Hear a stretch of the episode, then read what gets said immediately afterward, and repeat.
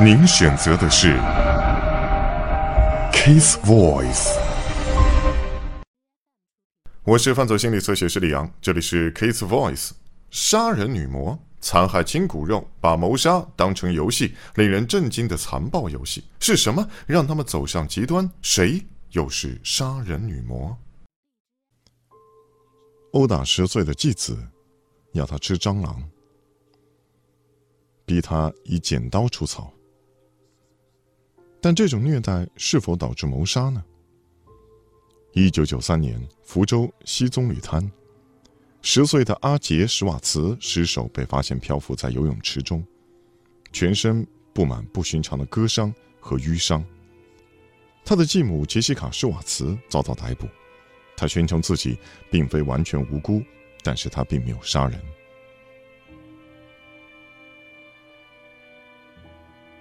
侧写师帕特·布朗前往福州与杰西卡面对面。我要进去亲自看看。你能告诉我什么，杰西卡？我从你身上能学到些什么？我看过很多关于你的情况，这让我深感好奇，因为很不寻常。杰西卡在一九八零年代初期嫁给丈夫大卫·施瓦茨，那个时候两人前段姻缘都有孩子。一九九二年，社会局要求大卫让儿子阿杰搬去和他及继母杰西卡同住。你会怎么形容当时的他呢？当时的他完全不懂礼貌，或者是餐桌上的规矩。我打给所有人说：“哦，怎么会这样？都没有人警告过我。”我没有办法照顾这种小孩，我只好开始大吼大叫。杰西卡深信阿杰的受虐历史，导致他有几次行为乖张。突然，在全新的房子里，我在墙上看到蟑螂，我心想：不会吧？然后我跟着蟑螂一路找，经过客厅、厨房到车库，阿杰的房间，里面有几千只。我心想：“哦天哪！”然后我看到食物，当然外面的邻居会听到我叫。我说：“如果你再敢这样，我就喂你吃蟑螂当午餐。”一九九三年五月二日，阿杰被发现面朝下浮尸在游泳池中。杰西卡声称早上起床找不到阿杰，所以质问他的父亲。我叫老公出门去找儿子。他就说：“儿子在后院。”我才想到要去看一下游泳池。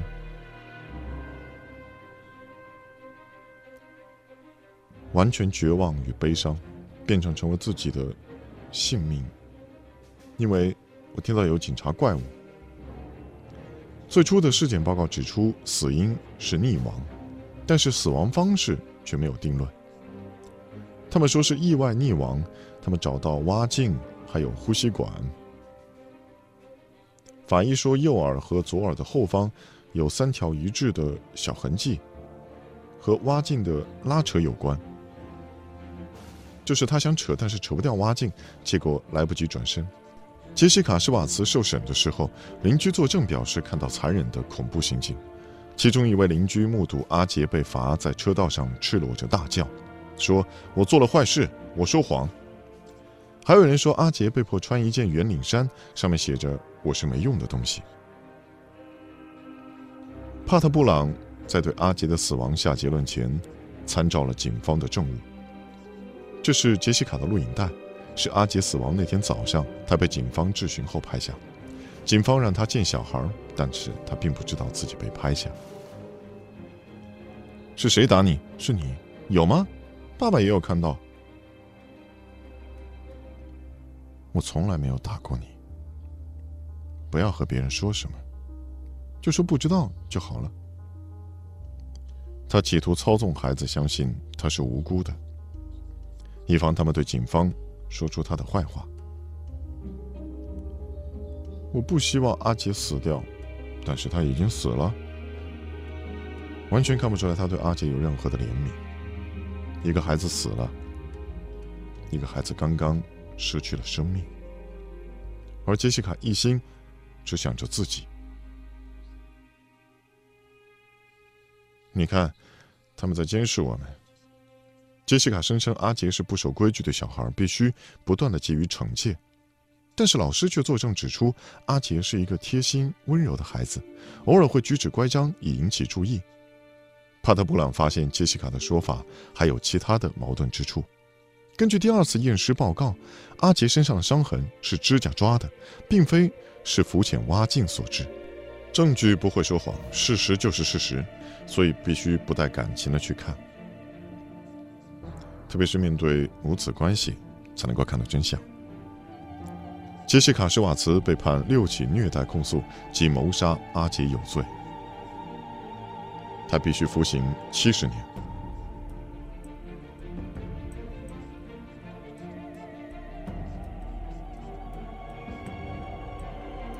凶手长期凌虐被害人，仅有极少数的女性位于这一阶段。一般来说，女性很少施虐成性，更少见到女性将虐待倾向变成极恶凶行。比如，泰瑞莎·诺尔，一九八三年，加州萨克拉门托。泰瑞莎·诺尔是一位单亲妈妈，带着三个儿子和三个女儿。但是泰瑞莎·诺尔看似虔诚的母亲外表下隐藏着另外一面。她嫉妒正值青春期的苗条女儿，所以硬逼她吃东西。诺尔做出大量的起司通心粉，用锅子烫女儿光裸的腿，逼她一次吃完。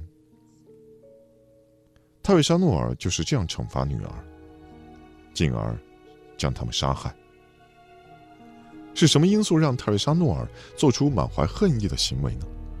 为了回答这个问题，我检视他的过去。萨克拉门托，年轻的泰瑞莎·诺尔和妹妹争夺母亲的注意。十五岁时，泰瑞莎的母亲心脏病发，倒在他怀中死去。母亲的死是诺尔的转捩点，这让他深陷沮丧，并影响他日后的感情世界。一九六二年，泰瑞莎·诺尔于十六岁时结婚生子，她对丈夫有很强的控制欲。她怀疑他背叛她。一次激烈争吵中，他威胁要离开他，泰瑞莎用猎枪对他开枪。杀了他。诺尔宣称是自卫，并获得无罪释放。这是他一连串致命举动的第一桩。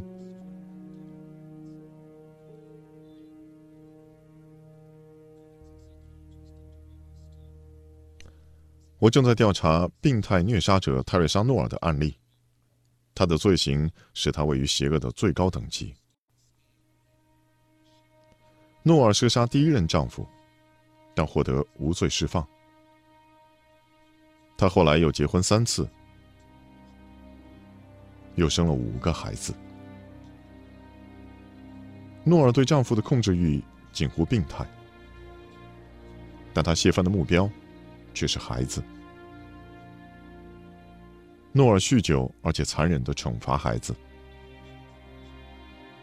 他强迫他们用汤匙。在院子里除草，将他们关在冰箱里，朝他们丢刀子，用香烟烫他们。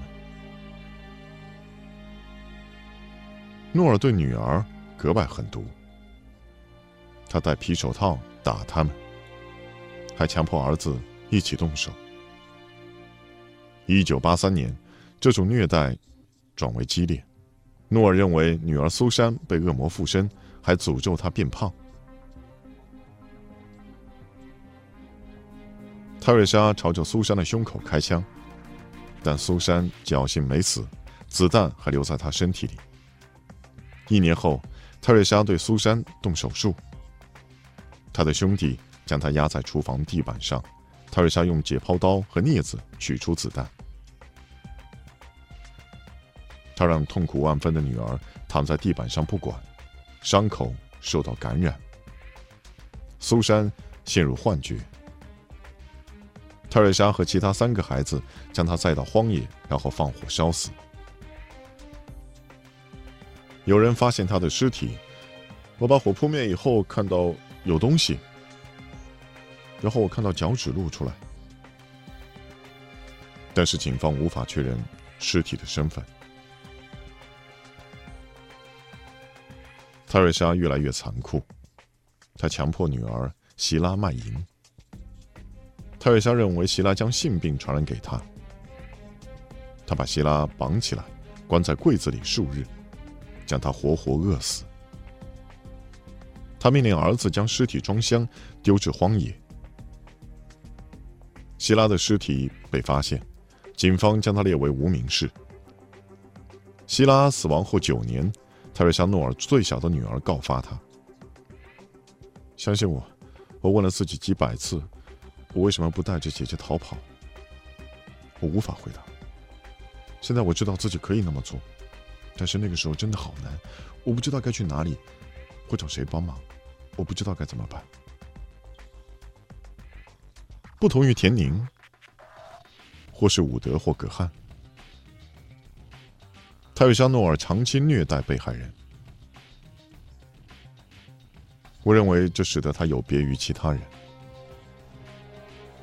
诺尔展现女性少见的残酷。他虐待所有孩子，并残忍的谋杀两个女儿，对孩子们的痛苦麻木不仁。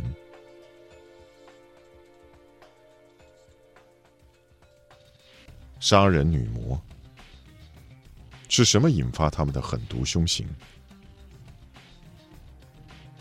研究发现，这些女性与男性有重大差异，但是呢？也有令人惊讶的相似处。虽然他们的罪行罕见，但是顶层显示，女性也能犯下毁灭性的残暴罪行。怎么会有母亲把孩子养到十七岁，再加以杀害？什么样的母亲会做这种事？因为这件事，我这辈子又会变成什么样的人呢？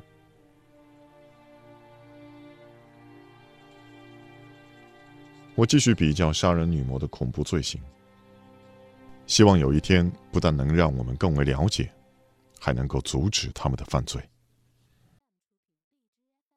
我是犯罪心理测写师李阳，这里是 Case Voice。你可以在新浪微博、微信公众号搜索“侧写师李阳”，也可以在你所在的视频网站或者是网络电台的频道进行订阅，那么可以关注到我们最新的更新。感谢你的关注，谢谢。